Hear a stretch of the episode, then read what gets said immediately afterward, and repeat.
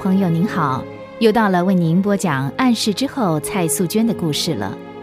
上回我们说到，苏娟毕了业，一心想回家，好带领家人信主，所以婉拒了当地的许多工作机会。本来苏州的学长聘他去考察各县市的教育，推进鼓励妇女受教育，学校也想留他当副校长。可是苏娟都没答应。回到南京，苏娟就去见明德女子学校的校长李曼玛丽。李曼玛丽见到她非常的高兴，并且答应苏娟的要求，在学校工作。这样一来，苏娟就可以一面工作，一面带领家人信主。这是一份艰苦的工作，虽然如此，她仍然抱着莫大的希望。展开这场属灵的征战了。耶稣爱我，我知道。七小姐又在唱歌了，真好听，我好想跟她学哟。你也想学唱歌？我说双喜啊，你在做梦！你敢跟七小姐学唱洋歌？夫人知道了，准有你受的，你知道吗？那是耶稣歌。谁说的？谁说七小姐唱的全是耶稣歌？她现在当老师，她教学生唱的并不全是耶稣歌呀。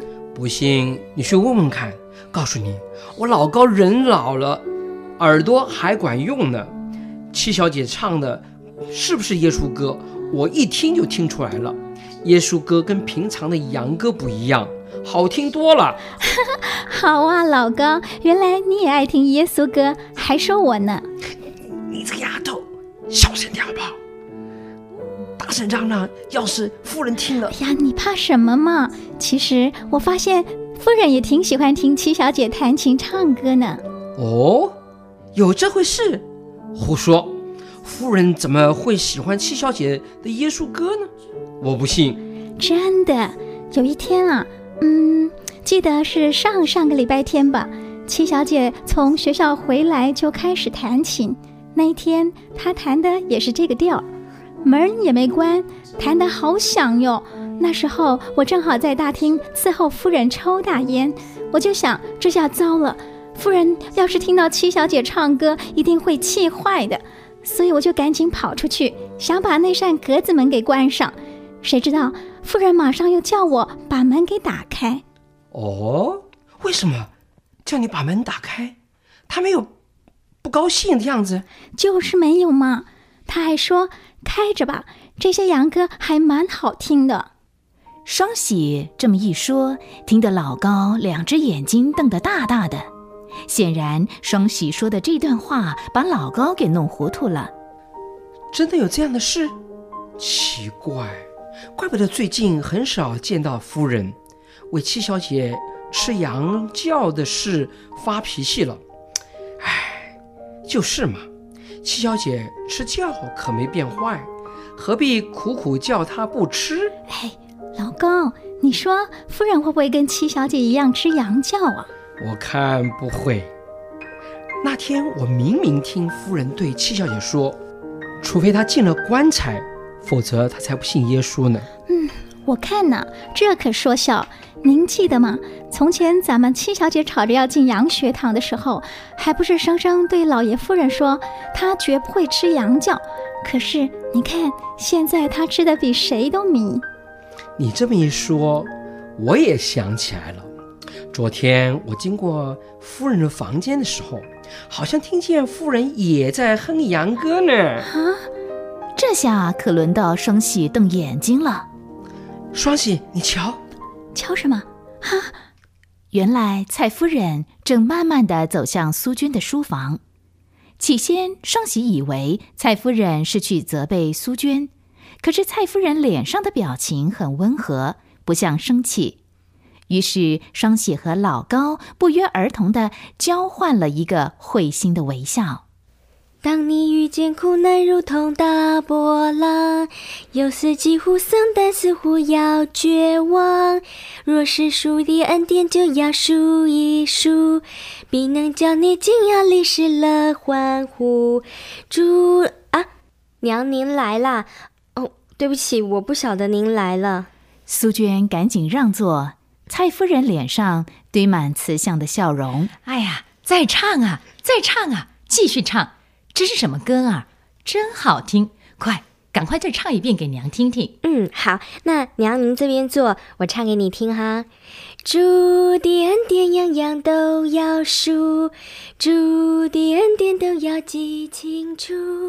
主苏娟心里涌出一阵阵的喜乐。当她一边唱的时候，又看到母亲那种聚精会神的模样，觉得自己好幸福。苏娟渴望她的祷告会随着悠扬的歌声飘向天庭神的施恩宝座前。他迫切地寻求神。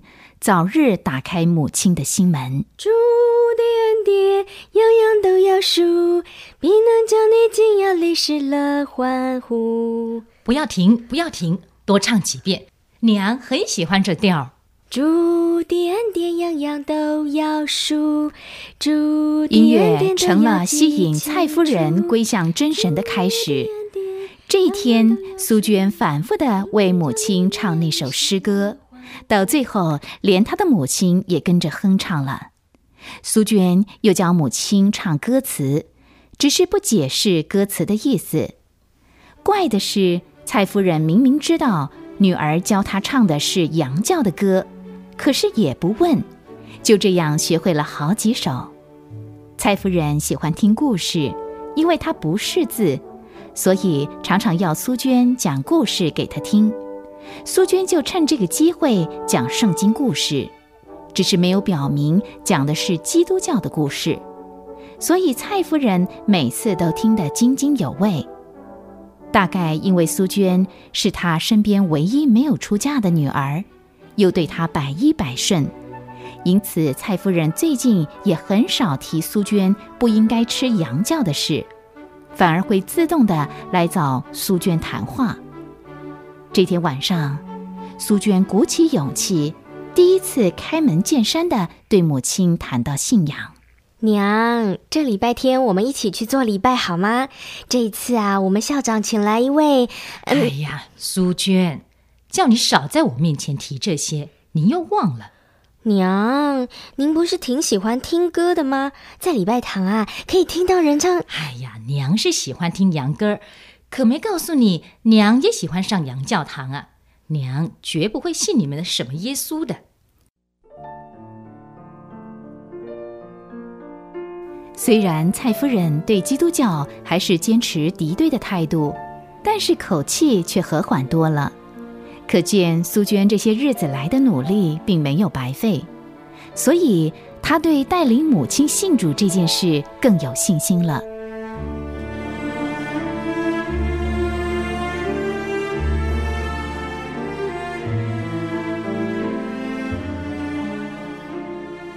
一个人在世上最大的幸福，并不在于富贵名利，乃在于他对造物主有没有存活泼的盼望。